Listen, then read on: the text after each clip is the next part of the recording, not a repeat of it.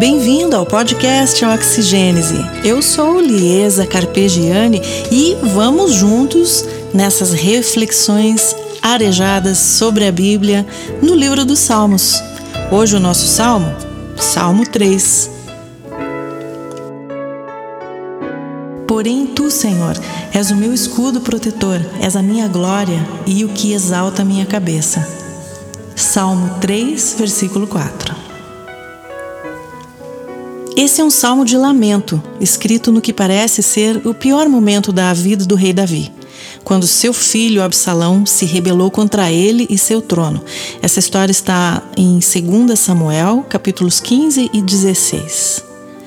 Uma sucessão de trágicas decisões se iniciam quando Davi, mais jovem, estava no lugar errado e na hora errada, passeando no terraço do seu palácio em vez de estar na batalha com seu exército.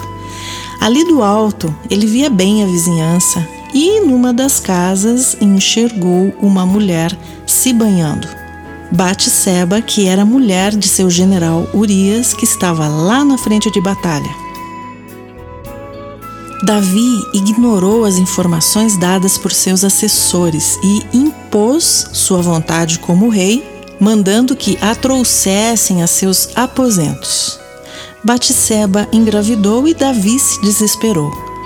A aventura fortuita, o prazer roubado, se tornou um caminho de erros. Na tentativa de encobrir seu adultério, Davi acaba mandando matar Urias e, por fim, se casa com a viúva. O bebê falece após a advertência recebida pelo profeta Natã. Davi então se arrepende profundamente. Esse arrependimento ficou registrado no Salmo 51. E desse arrependimento, Davi pede perdão, perdão sincero a Deus. Deus perdoa. Deus sempre nos perdoa quando ele encontra um coração arrependido com sinceridade. Porém, algumas pessoas não. E pelos corredores do palácio, os comentários maldosos se avolumaram, como a gente pode imaginar. Passam-se anos e um outro acontecimento marca a vida de Davi. Amnon, o primogênito de Davi, se apaixona doentiamente por sua meia-irmã Tamar e acaba a violentando. Em sua defesa, Absalão, que era irmão de Tamar, de mesmo pai e mesma mãe, pede a interferência do pai e rei contra o abuso cometido por Aminon, seu meio-irmão. Mas algo aconteceu a Davi que o tornou inerte em questões familiares. Absalão resolve então defender a honra da irmã e mata Aminon. Davi se enfurece, mas não faz nada. Talvez desejasse que seu silêncio fosse suficiente para ser compreendido. Sua omissão durou mais ou menos 11 anos, tempo em que cresceu a revolta de Absalão. Aquele cujo nome significava Pai da Paz, Ab Shalom, instigou o povo contra Davi, desidratou seu poder político até tentar tomar o trono e fazer Davi fugir para os montes desérticos com a sua comitiva. Absalão morreu quando cavalgava para guerrear contra seu pai. Ficou preso pela cabeça nos galhos de um carvalho, sendo atingido por lanças e jogado em uma cova na floresta. Algumas lições podemos tirar dessa história.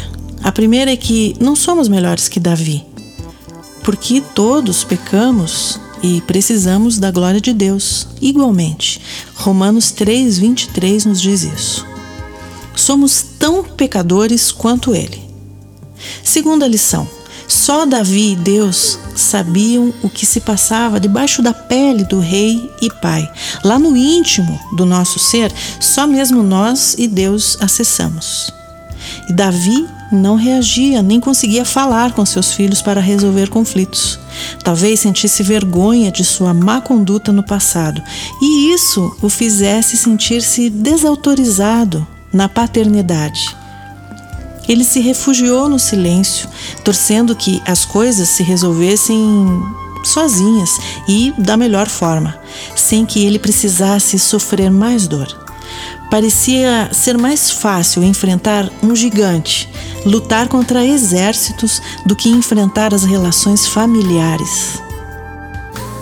E dessa observação vem a terceira lição. Devemos sempre falar com a nossa família, principalmente os filhos, que merecem uma resposta de nós. Os pecados do passado que foram confessados e abandonados já foram perdoados. As consequências são inevitáveis, claro, mas o Senhor pode nos restaurar e dar autoridade para ajudar os nossos filhos a não cometerem os mesmos erros que nós. Por isso, nosso dever é ensinar. Temos que falar com eles e explicar tudo o que já aprendemos. As decisões serão deles. Essa já não é mais a nossa parte.